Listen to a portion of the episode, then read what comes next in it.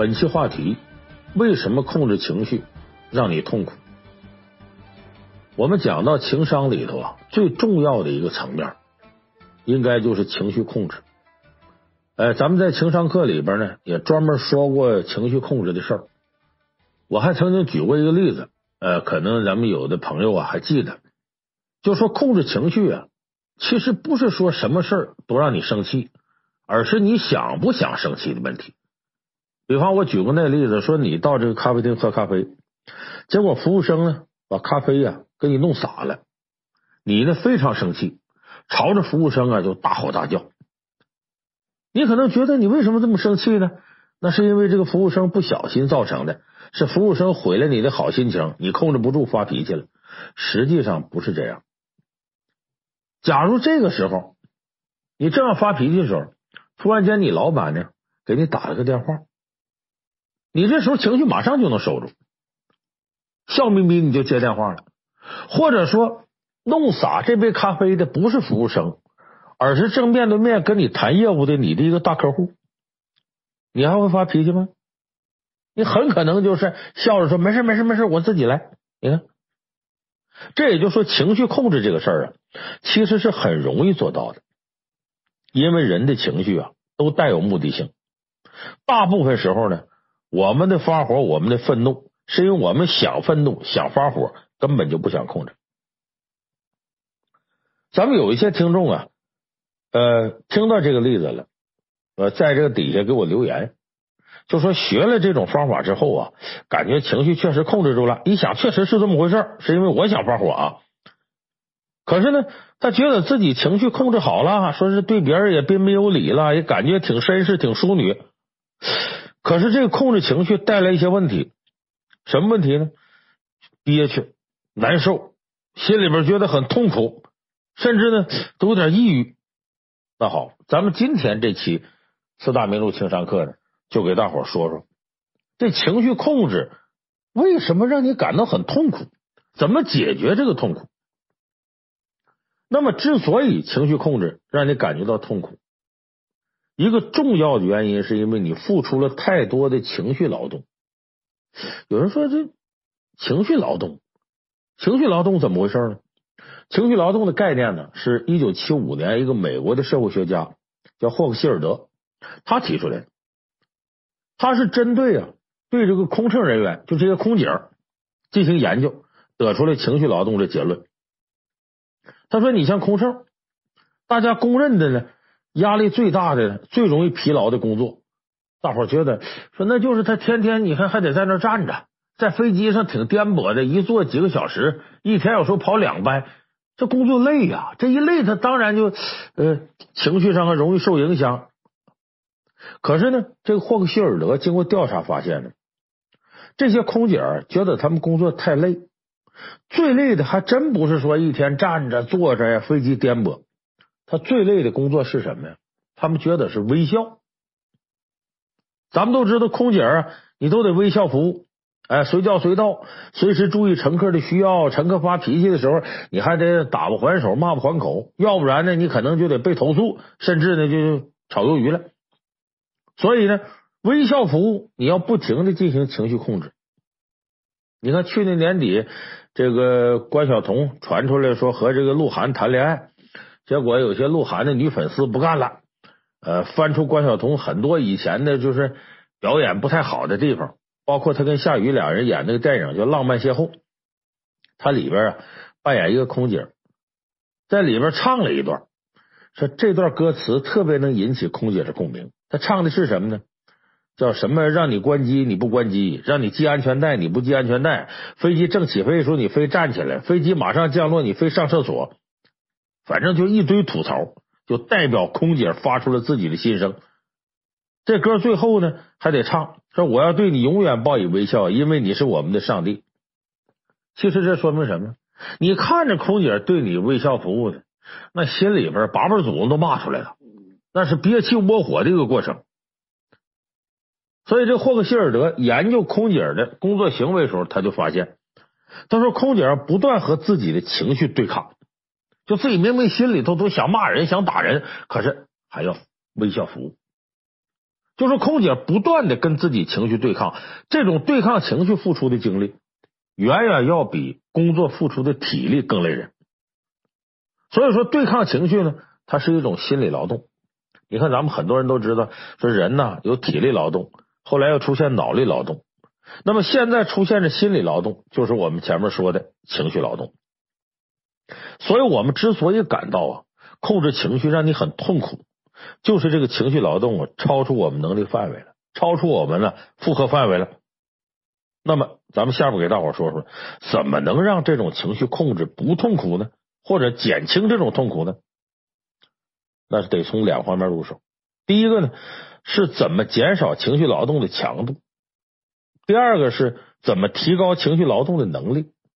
简单说，就说这个活啊，呃，我感觉干着太难受了，那就两个办法：一个是少干点，第二个是呢，提高自己的这个干活能力，让自己感觉轻松。就这么两条。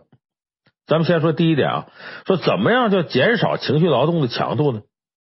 其实要搁现在比较流行的佛系说法呢，就叫断舍离。说怎么个断舍离呢？就是断掉让自己付出情绪劳动太多的人，舍弃让自己付出情绪劳动太多的工作，离开让自己付出情绪劳动太多的环境。咱具体说吧。你看，咱们现在各种各样的社交软件活动啊，特别多。你再看，你微博里边，谁微博里头最少都几百上千粉丝吧？你每个人的微信里头好像好几百个微信好友，这是非常常见的。啊，你动不动就说这个我认识，那个我熟悉，谁谁是我朋友。但其实你看看你的朋友圈，你就会发现，很多这个加微信好友的人呢，他跟你没有那么大交情，也就是一面之缘，点头之交。把这些人呢，好像你呃图个热闹，显得自己人气旺，都纳到自己朋友圈里头了。可这人一多，难免鱼龙混杂，嗑瓜子嗑出个臭虫，什么人都有。你像现在很流行一个词儿叫“塑料姐妹”，就说俩人看着闺蜜挺好，其实呢交情一点都不瓷实，经不住情感考验。呃，表面很亲密，但关键时候啊，往往就坑你。还有现在你看很流行一个词儿叫“杠精”。就这个人就就怪了，啥事他都跟你抬杠。你说，哎呀，谁谁谁真帅？他说怎么帅？我怎么没看出来呢？你发微博，你说我喜欢吃什么什么，他马上在下边回复说，就我一个人觉得吃这个东西难吃的要死吗？你看，就你不管说啥，他都跟你抬杠。这样的人呢，特别消磨你的情绪，你需要付出特别多的情绪劳动啊，才能忍住。哎呦，我别跟他抬杠，我别跟他拱火，我别跟他撕，所以这时候他就会非常让你感到情绪疲劳。所以你没有那么强大的内心，你没有那么旺盛的精力的时候，你赶紧清理清理你朋友圈。这种容易让你情绪疲劳的人，你敬而远之，你把他弄一边去，就别跟他往来了。咱举举个例子吧，四大名著里边，咱说这薛宝钗，《红楼梦》里薛宝钗。最让他感到情绪疲劳的是谁呢？林黛玉。所以你看呢，两个人虽然同在贾府大观园里住着，可是，在薛宝钗呢动用心机啊，搞定林黛玉之前呢，他一直对林黛玉是敬而远之的。你看宝玉那回挨打，薛宝钗怀疑是自个儿哥哥薛蟠告密，回头就说他哥哥。他哥不承认，还说说你看你跟贾宝玉金玉良缘，你将来跟跟宝玉一家人，你现在女生外向，胳膊肘往外拐。薛宝钗听了之后是又羞又怒，还伤心，大哭一场，眼睛都哭肿了。第二天一大早呢，碰着林黛玉了，林黛玉吃醋了，以为他这哭呢是哭宝玉呢，哎，就是讽刺他两句，说姐姐你自己保重一点，你就哭出一缸眼泪来也治不好宝玉的棒疮，就挨打嘛，让他爸爸给打了。薛宝钗怎么回应的呢？不吱声，瞅一眼都没有，赶紧就走了，就匆匆忙忙离开是非之地，就尽量避免和林黛玉打交道。为啥呢？林黛玉就是那种让他感到情绪疲劳、付出情绪劳动太多的人。所以你看《红楼梦》里的描写，在薛宝钗跟林黛玉两个人哎交情变好了之前，基本都是林黛玉跟贾宝玉去薛宝钗那看他。几乎他们就没有主动找过林黛玉的时候，就躲着你。这就我们经常说，惹不起我还躲不起吗？就他在行动上啊，把林黛玉已经划到他朋友圈之外了。咱们再比方说工作啊，这里头的环境问题。咱们说工作的时候，说最完美的工作是什么呢？叫做这个钱多事少离家近。其实最完美工作还应该有一个，就是情绪劳动量啊要少。你就拿这明星这职业来说，有人说光看着这个贼吃肉，没看着贼挨打，说明星也挺合适。说很多人都想挤破脑袋当明星，说当明星赚钱多呀，风光啊，名利双收啊。可是明星的情绪劳动也比其他的行业要多得多，所以明星的情绪承受能力一旦要不行，这事很麻烦。所以明星自杀的事，我看比别的行当多。呃，今年年初的时候呢，韩国有个男明星啊，叫金泰秀，哎，他跟那个宋仲基什么都合作过，也很火的一个明星，自杀了。就他什么，他承受不住圈里头这各种各样的情绪压力。所以说，明星呢，他是一个特别消磨人情绪的职业。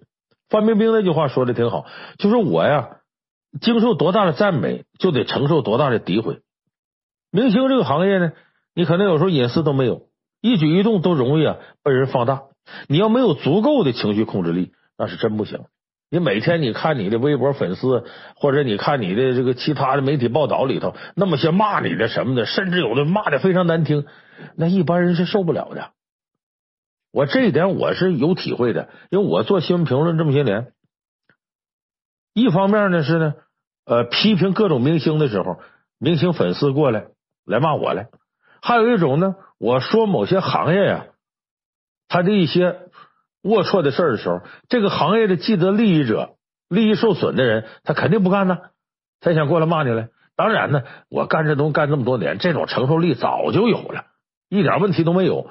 可是有的人不是，你比方说，我曾经和一个呃主持人合作，那个时候呢，呃，我们面前有个屏幕，屏幕上呢就有这个观众听众啊发来的短信。这个主持人是一看到这个短信是夸他的，马上情绪饱满；一看到短信是骂他的，马上情绪低落。其实我告诉他，我说这骂你的不一定是真骂你，他就是想骂人。这个时候说白了，他为啥骂你呢？他为什么在网络这种时代骂你呢？因为他在生活当中他净挨骂了，谁都瞧不起他，祸害他，他没处发泄去，他只能在网上，没有人知道他是一条狗时候，他骂你两句。所以你让他骂两句吧，他心气顺了，他不惹别的事了，少拉这情绪了。你说你这不是等于积德了吗？他不等于少造孽了吗？我这好事这是。当然，这种说法不是每一个人吃开口饭的人都愿意接受的。所以我说这个，你如果没有足够的能力，就很容易陷入因为情绪劳动量过大、疲劳而产生的抑郁。所以每个人选择工作的时候，除了钱多事少离家近的，你还真得想想这情绪劳动量是多大，你能不能胜任？所以我们说断舍离是减少情绪劳动强度的一个办法。不行呢，我就不去了；不行，我就不干了；不行，我就把你拉黑了。哎，这是个办法。那么第二个，咱们说怎么样提高情绪劳动的能力呢？一个是不要过度，一个是不要简单粗暴。咱们先说这过度，就是掌握不好。说我什么时候该控制情绪，什么时候该释放情绪？说我控制情绪该控制到什么程度？这就指我们说控制情绪不要过度的问题。就是啥呢？在生活当中，我什么时候该发脾气，什么时候不该发脾气？我发脾气发到哪儿为止？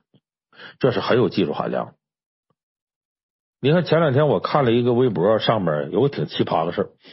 说有个女孩啊，她整容整鼻子还没好利索呢，就刚刚让人看着，反正要不细看有点看不出来。刚到这个程度，她参加朋友聚会，聚会她有个塑料姐妹，这姐妹偷偷问她说：“你是不是背着我干坏事去了？”你看这聚会人挺多，他肯定不好意思直接承认呢，就说：“哎呀，咱别说别说，回头底下我跟你聊事。”本来以为这事就过去了，没想到吃喝完毕，大家散场了。这塑料姐妹突然过来了，使劲按他鼻子，说：“你们不承认吗？我手动让你承认。”这一按，咱们整过容的朋友知道，可想而知，鼻子还没长利索呢，硬生生给按回整容前了，等于白整不说，鼻子发炎了。你说他这塑料姐妹得多缺德吧？这男人，我说在我看了这个微博，我不认为他这塑料姐妹是开玩笑，我觉得这就是一种嫉妒。说最毒妇人心有点过了，但女人这个嫉妒心一旦发作，什么样恶毒的事都能干出来。结果在这种情况下，你说正常人是个人，他就会生气。当然，这女孩也挺生气，她在网上啊发一个长微博吐槽。可是她这个情绪呢，控制的就收的比较大。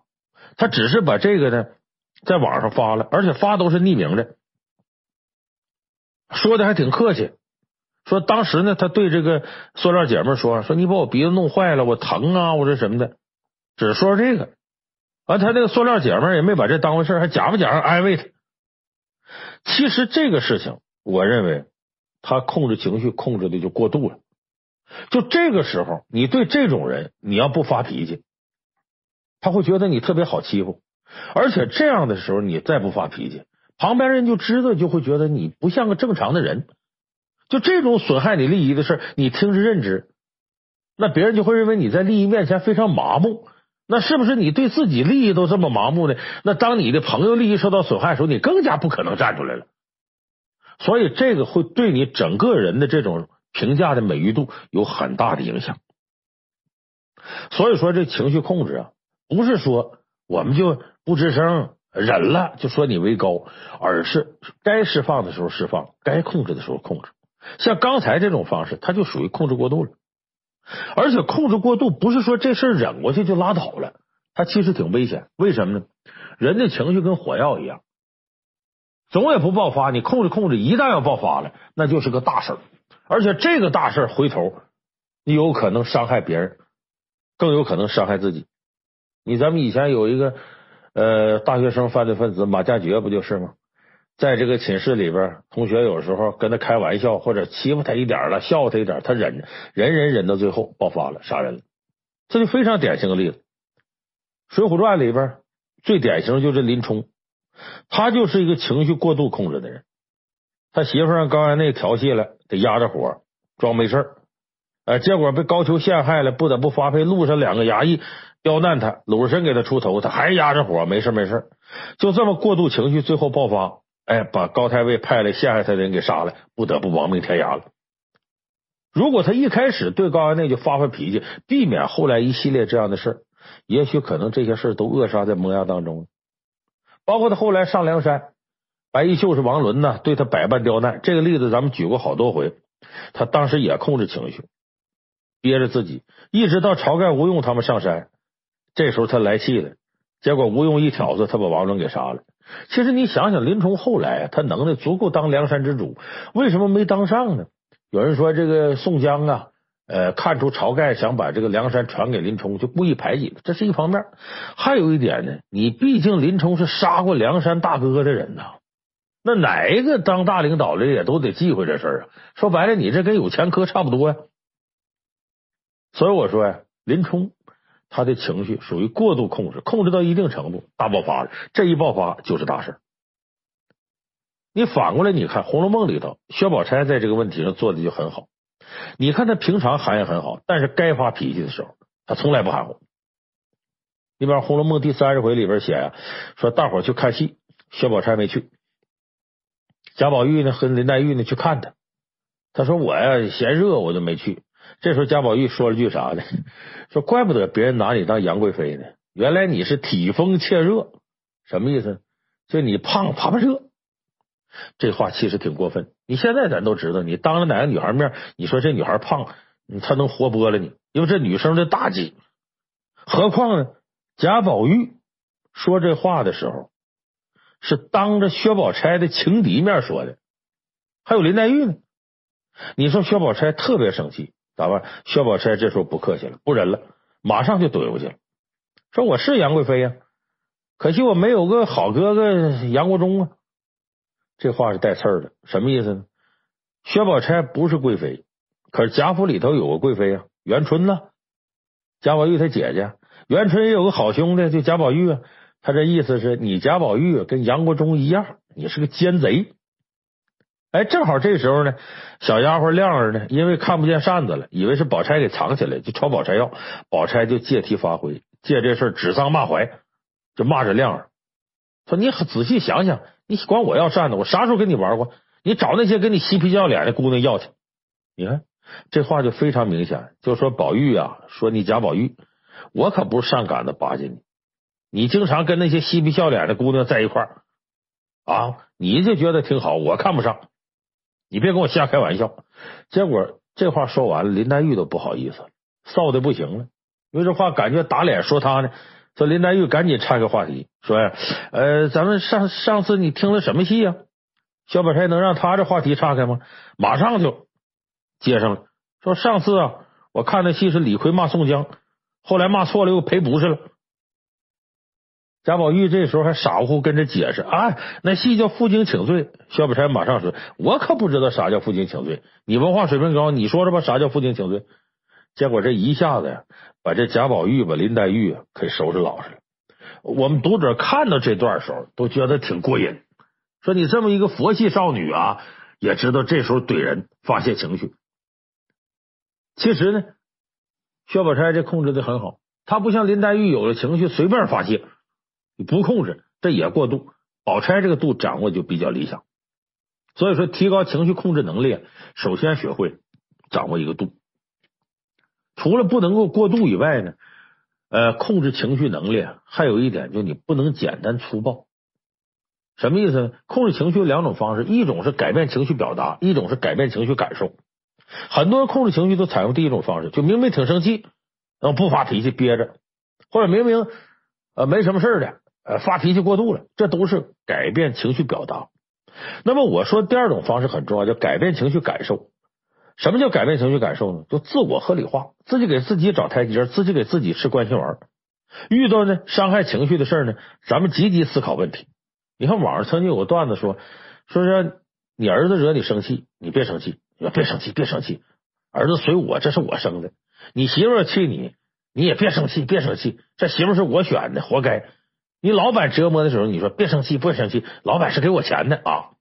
你要这么想，那不就不生气了吗？所以很明显，从改变情绪表达进化成改变情绪感受，自然你就能提高情绪控制的能力。所以咱们今天看呢，情绪控制啊，它并不是一个口号，呃，要做到呢很容易，但是要做好它并不容易。你只有了解这个概念，重视你自己的情绪劳动。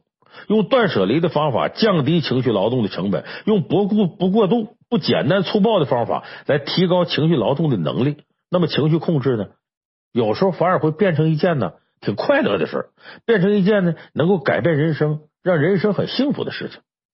所以我是希望大家呢，呃，好好琢磨琢磨今天我说这个啊，呃，改变情绪表达，改变情绪感受，不过度、不简单粗暴，这样的话呢，才能使你控制情绪不痛苦。你控制住了自己的情绪，进而也就能够把握住别人对你的感受，进而控制住别人的情绪。你说你还有什么事办不成的呢？所以我说，情绪控制既是情商的一大起点，又是情商的一大终点。而控制好情绪，我觉得是每一个走向社会的人应该做的必修课。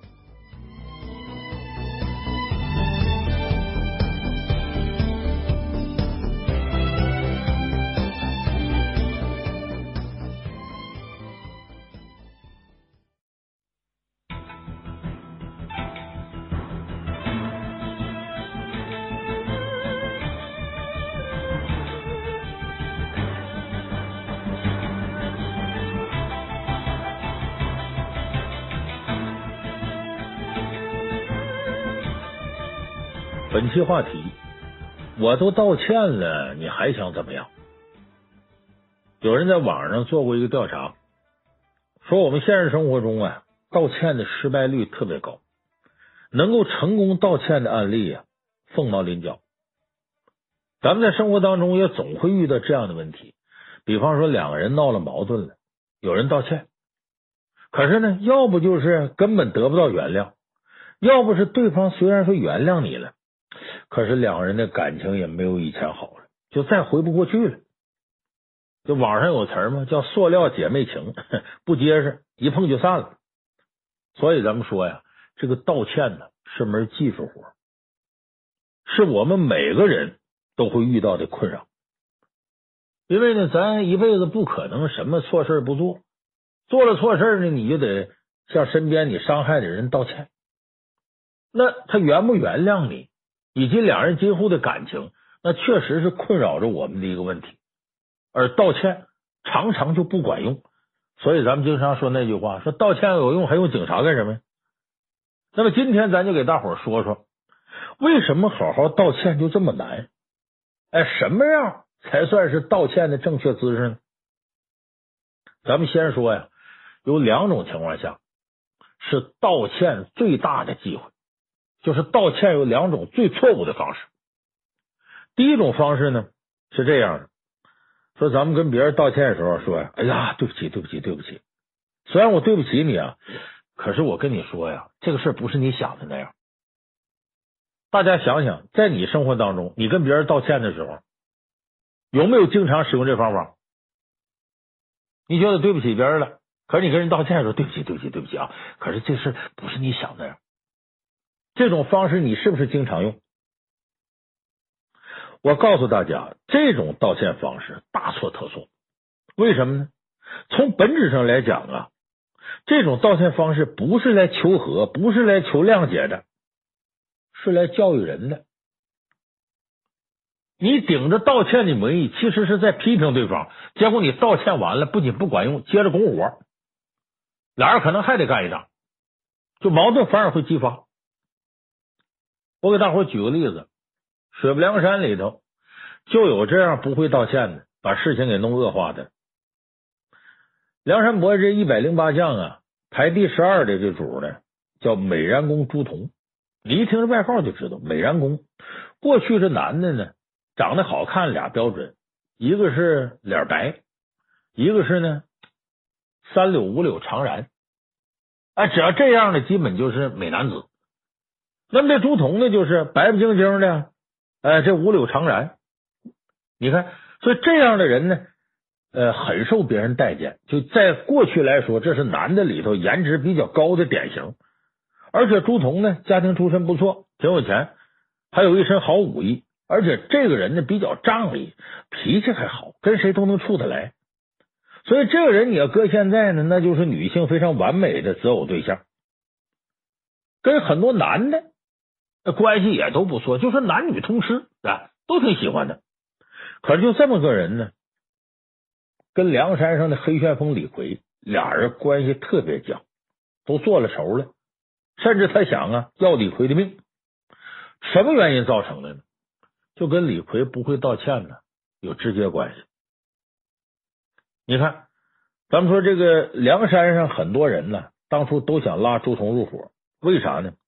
这个朱仝啊比较仗义，他在这个衙门口当差的时候啊，放走了两个人，一个是放走了托塔天王晁盖，你想梁山上下对他能不感恩戴德吗？再一个呢，他是放了呢，因为杀人呢被抓起来的插翅虎雷横，这个雷横后来啊投了梁山之后呢，跟梁山这人说，说我有个哥哥叫美髯公朱仝，哎呀，这个人太好了。那是别人不知道，朝天王知道。结果水泊梁山上的人人心里都痒痒，得赶紧把这好兄弟拉来入伙。但是朱仝呢，都知道不干，为啥呢？这个朱仝呢，人家有正经工作，人家也不缺钱，而且跟这个他所在这个地方的行政长官、知府啊关系特别铁。你说要后台有后台，要里子有里子，要面有面，人家在正道会好好的。跑你梁山来当山贼，这不现实。可这时候呢，我们也都知道，水泊梁山拉人入伙是没有底线的，什么缺德招都使。因为有个缺德的军师，智多星吴用，这吴用净损招。一打听呢，说这朱仝啊跟知府关系很好，知府呢有个小儿子，这小儿子特喜欢朱仝，那天天缠着朱仝。这知府就把儿子交给朱仝了，那你带着他看着他，他愿意跟你玩。吴用琢磨说：“咱想拉他上山呢，就得在这上下区，干嘛呢？琢磨他儿子。哎，咱得制造个理由让他上山，你把他儿子绑架了，要挟他。你看你不上山，我们怎么地？所以吴用这时候，使出了非常阴损的招法。那怎么弄呢？先打发雷横啊，把朱仝给约出来，俩人过去是哥们儿。说你这是赶到一个人多比较杂的地方，约朱仝啊吃饭。那头呢，趁朱仝不防备啊，李逵就把这孩子给绑架了，弄走了。说呢，这时候就得跟朱仝谈谈了。说咱们先礼后兵，呃，你要是上梁山呢，这事还则罢了；你要不上梁山，这孩子呀，嘿嘿嘿，我让你在知府面前吃不了兜着走，你说得多损吧？这朱仝呢，这边呢，先是跟自个儿兄弟雷横啊在这聊，雷横就跟朱仝说了：“说兄弟，你跟我们走吧，梁山这日子好啊，大碗喝酒，大块吃肉，大秤分金，日子过得滋润，不比你这痛快吗？”朱仝说：“这不行不行，我我不去。”雷横一看劝不动，这时候吴用啊出场了。结果朱仝一看着吴用，心里头咯噔一下，怎么回事？你看这损色不是个好人。他出来准是憋着坏呢，看着吴用一跟他聊天，他心里咯噔一下，想起来坏了。知府那小儿子呢？我看那孩子呢？四下一看没了。朱仝一拍大腿，坏了，中计上当了，这小孩不见了。这个时候，朱仝也明白这孩子被绑架了，一路就追下来了。这朱仝有本事，也飞毛腿似的，就看着李逵带着孩子跑呢，他就追着李逵的孩子。李逵就带着孩子跑，哎，你过来，你过来，俩人就是一个跑，一个在后头追，一下追到悬崖边上。这朱仝看着这个知府他儿子还活着呀，心里都松口气儿，就说孩子还没事，我跟知府也算有个交代，那不至于啊，弄得就是没法向人家说呀。可这个时候，朱仝伸手啊，就跟李逵抢着孩子，你给我，你给我。结果争斗过程当中呢，山顶这石头多，这李逵脚下被石头给绊了一下子，手上一个没注意，这孩子摔到悬崖底下去了，那哪还有命？一下给摔死了，脑浆崩裂。这下朱仝是绝望了，你干嘛呀？你毁了我的前程啊！这上去就打李逵，李逵心里也知道闯祸了，就这事儿啊，你做的。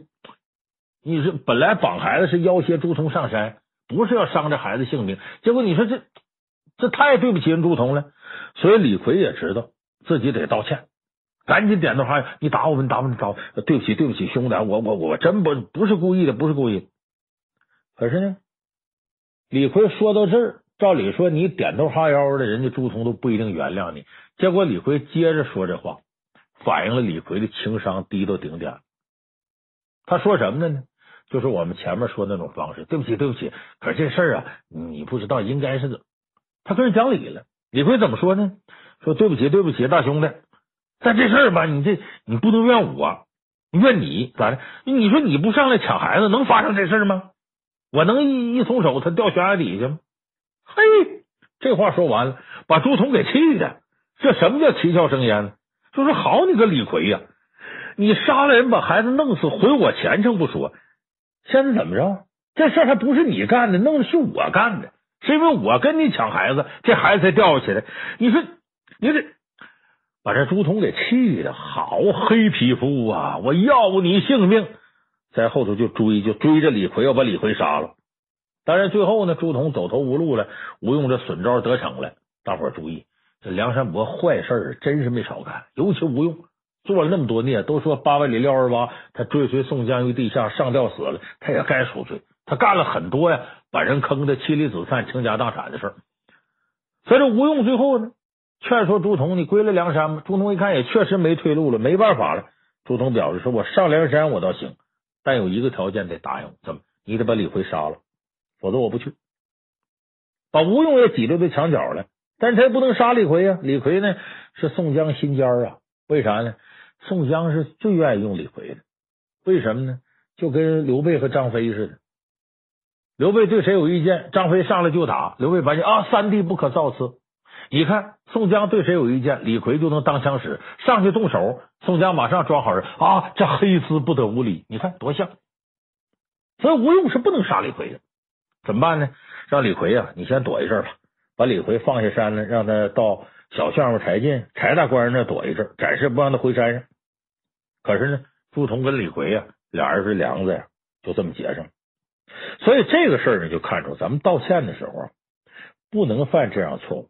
你道歉是干啥的？你是寻求原谅的，你不是跟人讲道理的。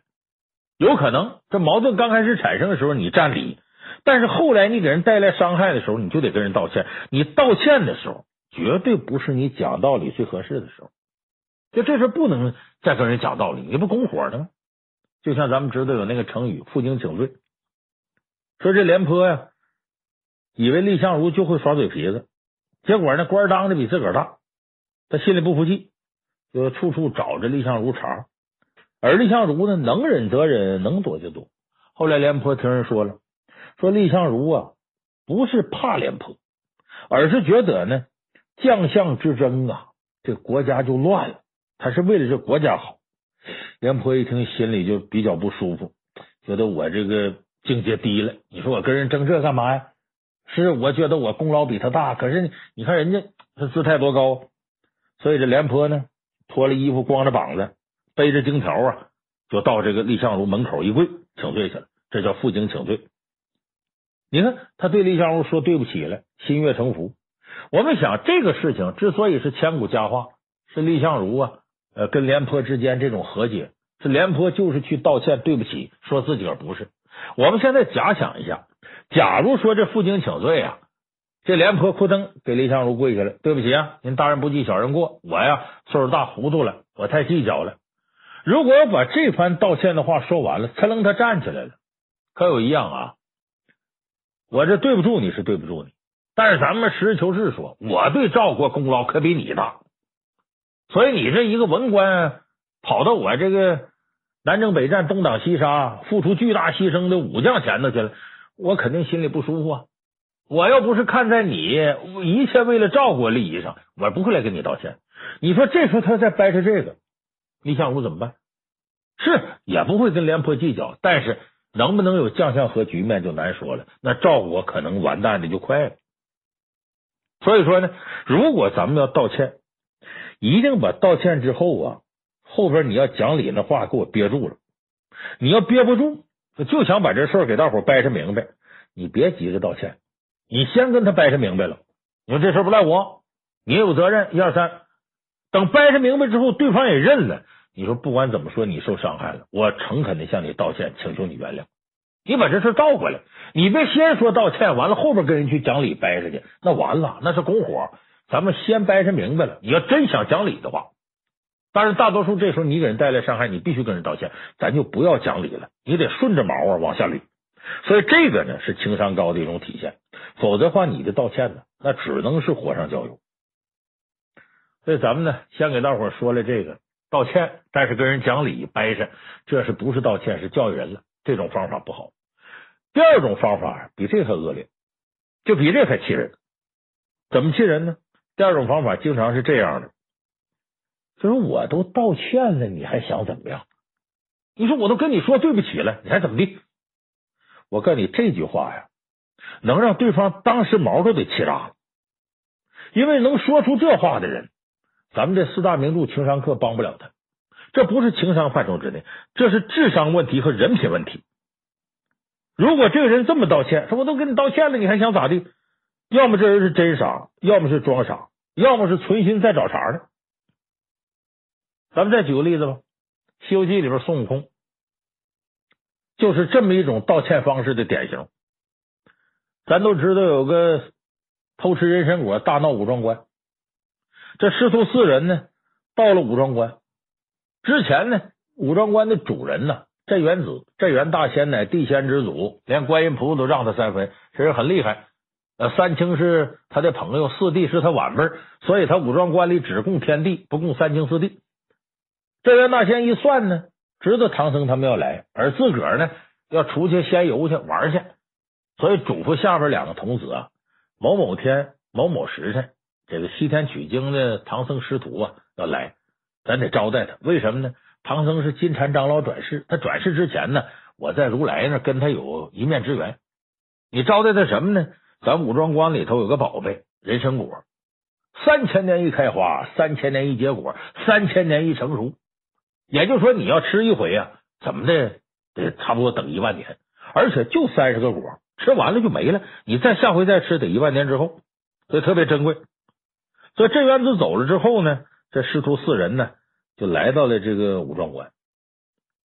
这两个道童呢，把这人参果拿上来，给这个呃唐僧一看，唐僧，哎呦，阿弥陀佛，这不小孩吗？我可不能吃小孩，我这不杀生、不偷盗、不邪淫、不妄语、不饮酒，直叫阿弥陀佛给拿下去。结果猪八戒看这玩意儿眼馋了，这玩意儿好东西啊！而，沙和尚说，当年王母娘娘蟠桃宴，镇元大仙来了，也送上过几个果子，咱就是看着咱没层次不够，吃不上啊，把猪八戒给馋的。他馋是馋，他本事小，他撺掇孙猴，你呀，猴哥你去偷两个，咱兄弟尝尝。结果呢，孙悟空就把这个人参果给偷来了。本来是偷仨，第一个他不知道这人参果呢，遇土而入，掉到地上直接钻土里，再不出来了。所以头一个他不知道给废了，其实他是呢打下来四个，但他自己觉得就偷走仨，因为有一个掉土里头了嘛。结果这个事很快东窗事发了，人道童天天看这玩意儿，能不明白吗？所以这时候呢，质问孙悟空。这孙悟空原来的策略是啥呢？我就打死也不承认，反正你没有证据，我就不承认。可这时候唐僧一看呢，人来质问了，基本上这祸就徒弟惹的，就劝孙悟空说是，徒儿啊。咱是出家人，你要真吃了，给人道个歉就完了。出家人不打诳语，不能说假话。说再说将来咱求取真经了，大家都一样的，都一个系统内的，你就没啥仇人了，你怕啥的？道个歉。孙悟空一心说也对啊，反正吃也吃了是吧？你王母娘娘蟠桃不吃好几个了，也没把我弄死是吧？道歉怕啥的？我也不会少块肉。所以这孙悟空呢，就跟看着人参果树这两个小道童啊。说了，呃，我确实偷吃了，哎，呃，对不起啊，对不起，不好意思，说我那一时贪嘴，我偷了你们仨人参果，道歉是道歉了，大伙想想，上嘴唇碰下嘴唇容易啊，人家一万年能出来一回的人参果，让你吃了仨，这偷的人肝疼啊！而且俩同人一查数不对呀，你明明偷四个，你说偷仨，这数目不对。所以这孙悟空呢，一听在这事儿矫情上了，我就瞅你仨，你说我四个，我都道歉了，你还想怎么样？这时候他来气了，这俩同事说：“早说你是贼，你不承认。”孙悟空更来气了，我再怎么着，我给你道歉没有？我道歉，你还想怎么地？孙悟空这横劲儿上来了，为啥？孙悟空毕竟是个没教养的猴头，干了这么大的祸事，他以前惹祸惹的比这大，大闹天宫。他也没怎么道歉，所以他觉得这道歉天大的事儿，我都向你低头了，还怎么的？我当年大闹天宫时候，我也没说低头啊。所以这时候一股火上来了，嘿嘿，我都道歉，你想怎么样？你这么难为我，好，把人人参果那果树连根都给拔了，这才后边惹出祸事来。求南海观世音用净瓶里的这个甘露啊，把这个人参果树弄活了。反正当时这个篓子捅的很大。所以说，我说这事儿啊，孙悟空办的不地道，为什么呢？很多人呢对道歉这个事儿啊有误区，什么呢？说觉得我吧都道歉了，你呢就应该立刻原谅我。其实大伙想想，哪有这么好事儿啊？你甭管是对人身体上造成的伤害，还是财产上带来的损失，还是心理上的伤害，你怎么能要求别人在你道歉的一瞬间，这些伤害都痊愈了呢？你想搁你身上，你能不能做到？就那种说呀，我都道歉了，你还想怎么样的人，完全是强人所难，完全是自私自利。往严重的说呢，你这是道德绑架。你说你把人给伤了，我都给你道歉，你还想怎么样？你把人家心爱的东西啊给弄坏了，说我都给你道歉，你还怎么样？你怎么这么小心眼啊？好像说的不是你犯错，而是对方道德品质有问题。你说这样的人得多可恶？所以我说说这样的话啊，我都道歉了，你还想怎么样？这都不是情商层面问题，要么是智商不够，是真傻；要么是装傻，道德层面他就有问题。所以说道歉的时候，第一忌讳不要说啊，对不起啊，但这个事儿啊，他不赖我，不要说这话。第二个不要说，我都道歉了，你还想怎么样？这两种方式是道歉最错误的姿势。他的原因是道歉是你的事儿不假，可是原不原谅人那是我的事儿。你向我道歉，道不道歉你的事，原不原谅你是我的事，这不是由你做主的。刚才我们说这两种道歉的错误姿势，都是太拿自己当回事。一种是想教育人，一种是觉得没啥大不了的，我道歉你就得原谅，你也太拿自个儿当回事了。所以这样道歉固定是失败。那么好，咱们呢不能光说失败例子，咱得说说呀，两种常见的错误之后，什么样的道歉才是有效的呢？才能体现你情商高呢？这里头呢，咱首先得弄明白一件事，什么事儿呢？就说你道歉呢，你的目的是什么？就你跟别人闹别扭了，你伤害别人了，你有道歉想法，你的目的是啥？你想通过道歉说明你要跟对方和好，要修复双方曾经破损的关系。说白了，咱所有人都知道，主动道歉挺没面子，在人面前低头，谁也不愿意。可是如果你算计到了，你认定了，说修复双方的关系要比自己的面子还要重要，你要认清这个事儿了，你才能做到诚心实意的认识自己错误，从而发自内心的给对方道歉。大家明白这道理了吗？就是修复双方的关系，我想和你接着好，比我自己面子还重要。你只有认识清楚这个事儿，你才能够真心实意的道歉。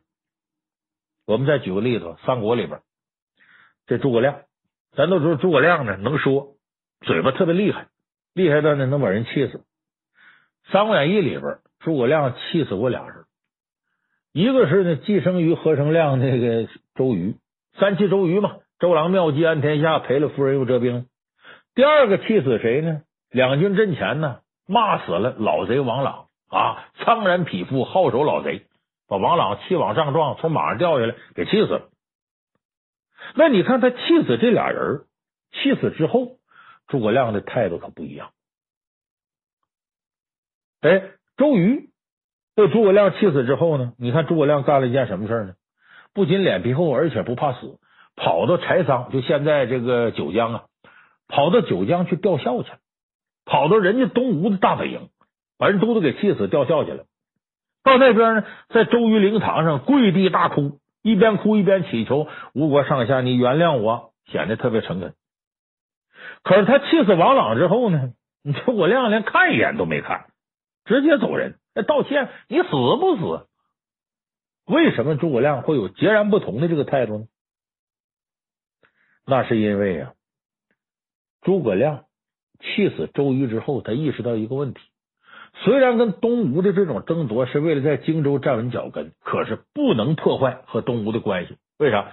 曹操虽然败走赤壁，可是曹兵势大，依然他的实力强于孙刘两家，所以孙刘两家必须得联合。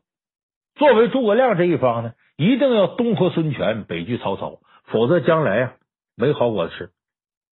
所以他必须得气死周瑜之后，修复和吴国的关系。而这个修复跟吴国的关系，对于刘备来说是生死攸关的大事儿，所以诸葛亮必须得这么做。当然，这里边呢也有诸葛亮呢对周瑜也有几分佩服，就说英雄惜英雄，好汉惜好汉。所以这诸葛亮呢才跑到那个灵堂去吊孝，他没有呢继续火上浇油，而且呢他去道歉呢是比较真诚。为啥呢？咱这个评书里头啊，我曾经还说过这段。我说他一去呢，东吴上下气坏了，叫鳄鱼的眼泪。一看诸葛亮啊，我痛哉公瑾，惜哉公瑾，都督归来。他说你可真好啊，把人气死你这样，就要杀诸葛亮。哎，周瑜的夫人小乔啊，说各位不必，我看呢，诸葛先生和我家都督惺惺相惜，他是真哭。说为什么呢？那你看哭有三种，这个有泪无声。这叫气，就在那抽泣，这最悲惨。有声无泪，那叫嚎，那假的。哎，这儿媳妇哭老婆婆，哎呀，你看声挺大，没眼泪。等呢，第三种有声有泪叫哭，那是真情实意。你看诸葛亮哭的有声有泪，所以我看着诸葛亮是真心。这就说最悲的就是泣而无声嘛，这哭嘛，抽泣嘛。所以中国足球最悲惨，因为以以往有个教练叫泣无声，泣而无声最悲，这是。但这笑谈了，但这说明什么呢？诸葛亮确实挺真诚的去道歉，要修复双方的关系。你等至于跟那王朗呢？那没必要，我呀根本不需要修复和你魏国关系，咱两位已经六出祁山，九伐中原，我还在乎你？骂死你活该！所以他不需要修复这关系，他当然就你别说是道歉真不真诚，根本就不会道歉，你活该，你死不死？所以诸葛亮两种不同的处理问题方式，体现了他觉得修复关系要比自个儿的面子还要重要。所以这里头呢，有一个对这个事情你摆在什么样高度的认知问题。你看后来也有这事，比方说第二次世界大战结束之后呢，当时德国总理叫勃兰特呀，在波兰的首都华沙有个犹太人纪念碑，在那儿来了个惊天一跪，下跪了，真诚道歉，忏悔，我们犯了罪，我们历史上屠杀了犹太人。那么他以一个国家的身份祈求全世界原谅，他这个道歉就道得好。因为呢，德国人明白啊，德国作为战败国，必须跟当年的纳粹切割。要想重新进入世界格局，赢得别人的尊重，一定要真心的道歉、忏悔、悔罪，不能再与全世界为敌了。所以他通过惊天一跪的方式呢，修复了德国人在全世界人心里的印象。所以现在一提德国，没有多少人会会把他跟纳粹画上等号。但是我们的近邻日本呢，这方面就差点意思。所谓那种道歉也是啊，嘿，我都道歉了，你还怎么地呀？你还揪着历史尾巴不放啊？他不是真诚的悔罪。所以咱们现在一提起日本呢，呃，中国人对他民族的一些个仇恨呐，在民间还是不小的。当然，咱们话说回来了，人家是不是不愿意跟你道歉，就不想跟你修复这关系，认为跟你修复关系没这必要呢？所以我们从这角度就体会到。你光是仇日抵制日货没用，你得中华民族自立自强。当你足够强大的时候，日本意识到没了中国他活不了，他自然会主动跟你道歉，因为他觉得跟你修复关系比他的面子还要重要。他现在死犟的事不肯道歉，他认为自个面子比跟你修复关系重要，所以他死犟。所以这个事儿呢，也刺激咱们每个中国人呢自强自立，把我们的国家呢建设的更好。所以今天呢，给大伙说这个道歉呢，它是一个人考验情商的大坎儿。谁一辈子没有做错事的时候呢，都需要道歉。那么会道歉的人呢，通常啊都比较招人待见，他的生活会挺和谐。不会道歉的那人，生活当中会处处不顺心，可能会有些大麻烦。那么你学会合适的道歉呢，首先得认清道歉的目的是为了修复关系，而且一定要记住。不要犯咱们前面说的两个错误，不要在道歉的时候给人上课，不要在道歉的时候强制要求别人立刻原谅你，这是你情商低的一个体现。